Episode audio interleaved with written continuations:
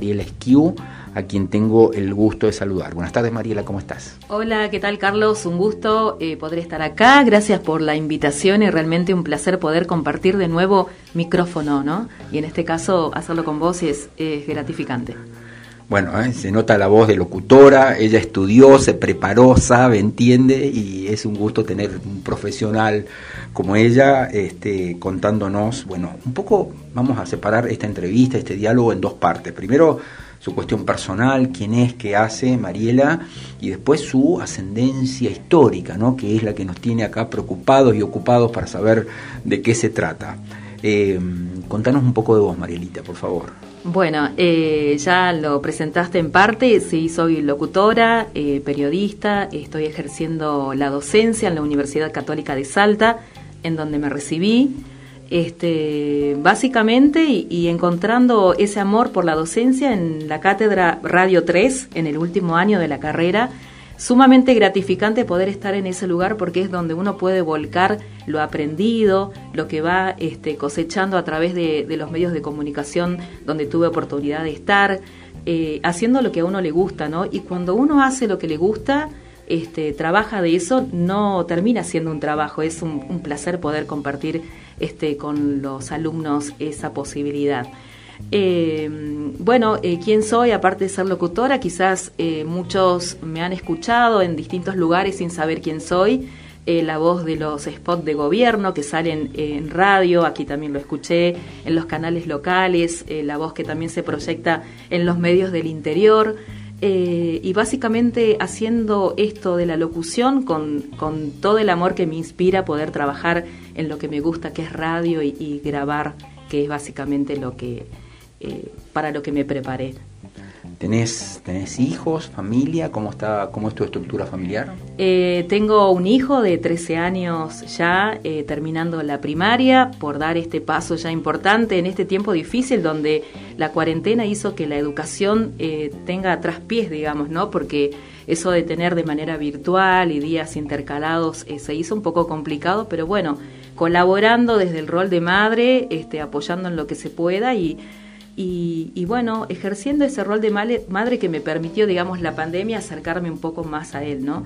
Porque muchas veces eh, uno eh, ocupándose de tanto trabajo en lo profesional, ya sea mi trabajo en la mañana, que es el área de prensa en gobierno, eh, en la tarde universidad y otros trabajos particulares, por ahí hacen que uno se distancie de ese vínculo familiar, ¿no?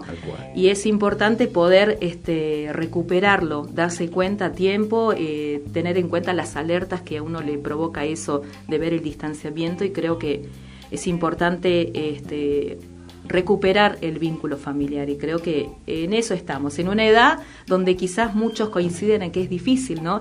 Entrando a la preadolescencia, pero realmente es eh, mi hijo es muy muy amoroso y podemos tener un, buen diálogo.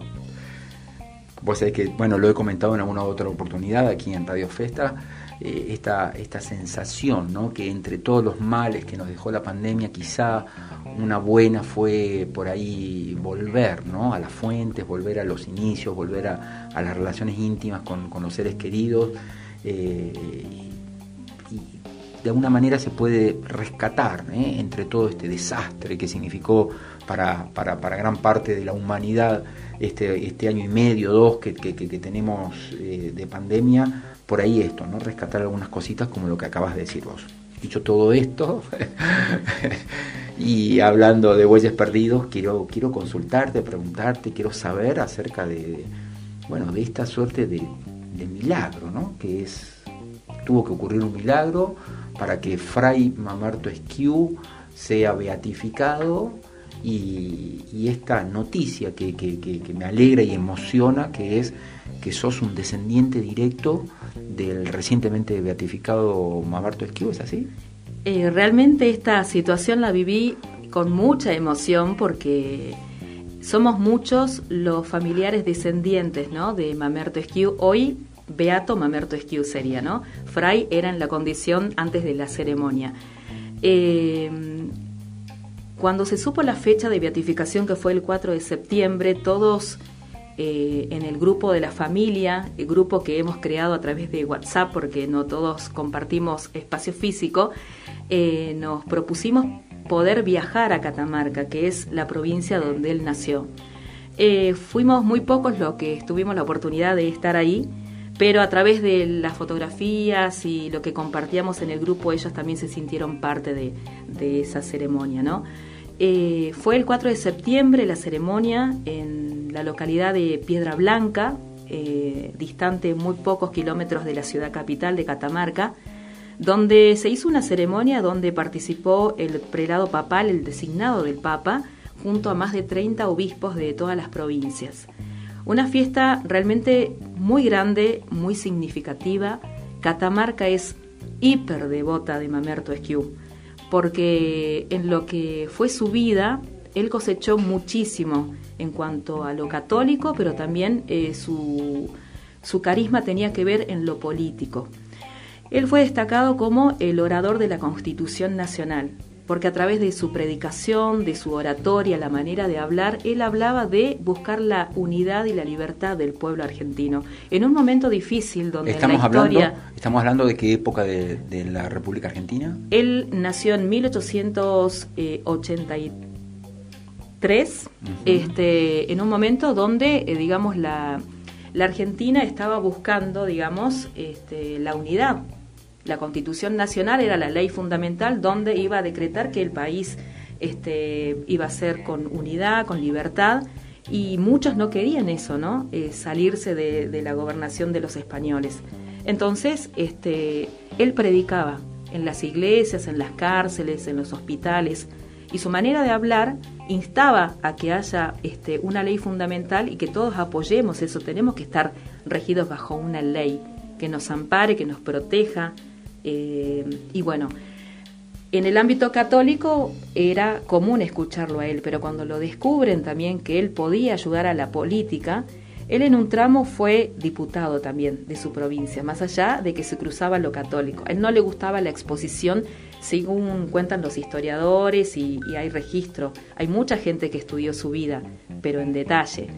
Yo este, desde el lugar que te estoy contando es lo que me anoticié en este tiempo, en este último tiempo, porque hay gente de Catamarca que es extremadamente devota, como te decía, y ha estudiado muchísimo.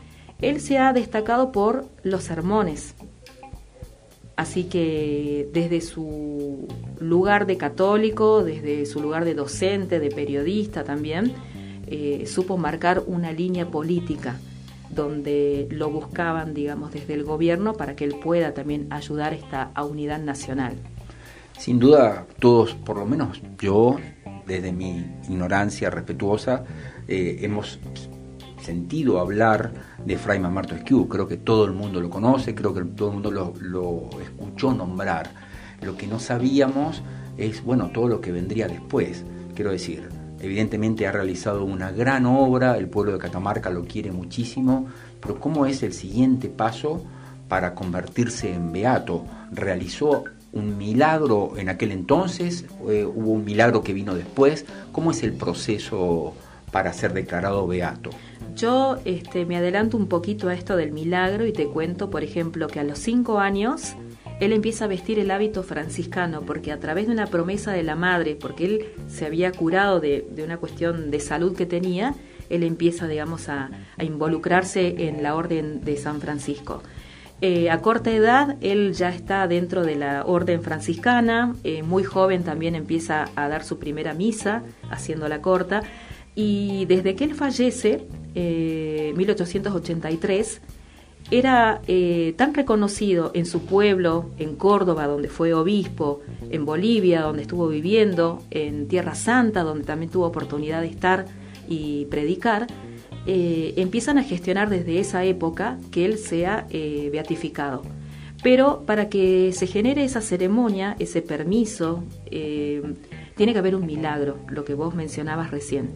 El milagro ocurre en el año 2016 donde eh, una familia eh, muy devota... perdón, ahora.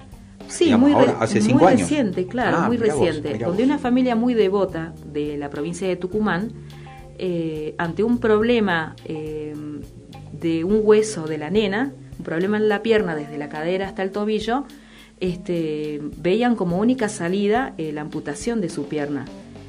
El médico, ya eh, no viendo resultados positivos ante esta situación grave que tenía la nena, porque estaba justo en una situación aguda, su enfermedad estaba muy avanzada, este, él le regala a la madre una estampita de Mamerto Esquiu con un trozo de tela que tenía adherido a la estampita que sería del hábito de Mamerto Esquiu.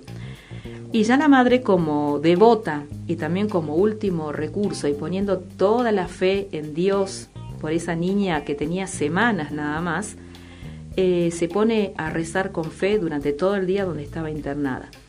No pasaron este, 10 días y la nena en la última radiografía este, estaba curada.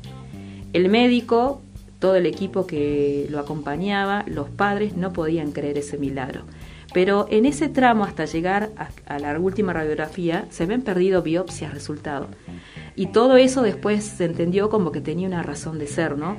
Estaba mediando el hoy Beato Mamerto Esquiu ante una situación donde no era bueno el pronóstico y sin embargo él en un video donde tuve oportunidad de ver decía pensar que una semana antes él iba a cometer eso que nadie quería que era amputarle la pierna a la nena Así que realmente muy conmovidos, ese hecho eh, fue elevado, digamos, a la orden de, las causas de los santos en el Vaticano y es de ahí donde se empieza a ver cuál sería la fecha de beatificación.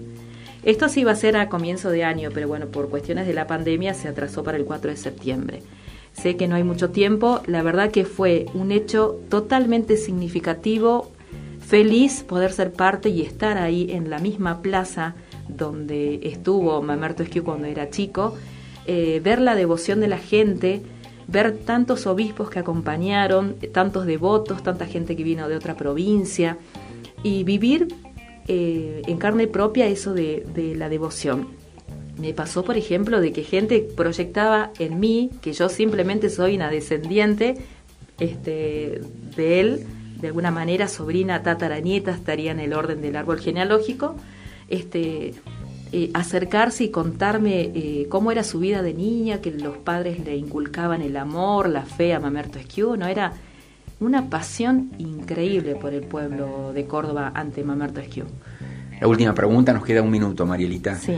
¿Qué, eh, bueno, ¿qué se siente, digamos, no? De pronto, ¿cómo, cómo, uno vive la vida, digamos, sufrir algún tipo de condicionamiento? Eh, por, por, por, esta maravillosa noticia. Quiero decir, eh, uno me imagino que, que, debe sentir una culpa especial, me imagino, cuando hace las cosas mal, eh, al saber que, viene una familia de beatos. ¿Cambió un poco tu vida, la de tu hijo inclusive? ¿O, Ay, mi vida me preguntaba, por ejemplo, ¿qué sería yo del beato Mamerto Esquiu? Es como que la familia ahora se involucró más eh, como que hemos eh, generado un vínculo con la gente de Catamarca también. Me hizo recordar la época cuando yo en la primaria estudiaba en un colegio religioso, María Auxiliadora, te contaba, en Puerto Deseado, provincia de Santa Cruz, al sur de la Argentina me hizo vincularme otra vez con, con una hermana que había sido docente de, de, esa institución, estamos hablando hace mucho tiempo, no vamos a decir cuánto porque no recuerdo, pero es como que te remueve muchas cosas internas y espirituales que quizás estaban dormidas. Y, y te hace repensar que la vida es, es hoy, que hay que vivirla plenamente siguiendo los valores inculcados, eh, actuando de manera eh, firme, decidido, este, y con la mirada puesta en allá un poquito más lejos, ¿no? Porque a veces uno se, se queda con los problemas diarios y con esta situación de, de, que nos dejamos atrapar por la rutina y sin embargo la vida es otra cosa, es poder compartir, por ejemplo, una charla con vos, poder eh, tener un tiempo para estar con mi hijo, poder trabajar de lo que a uno le gusta de alguna manera volver a los orígenes espirituales. Muy bien, 3 menos 5 de la tarde, muchísimas gracias Mariela, realmente una charla extraordinaria y un gusto haberte tenido acá con nosotros. Muchas gracias por la invitación.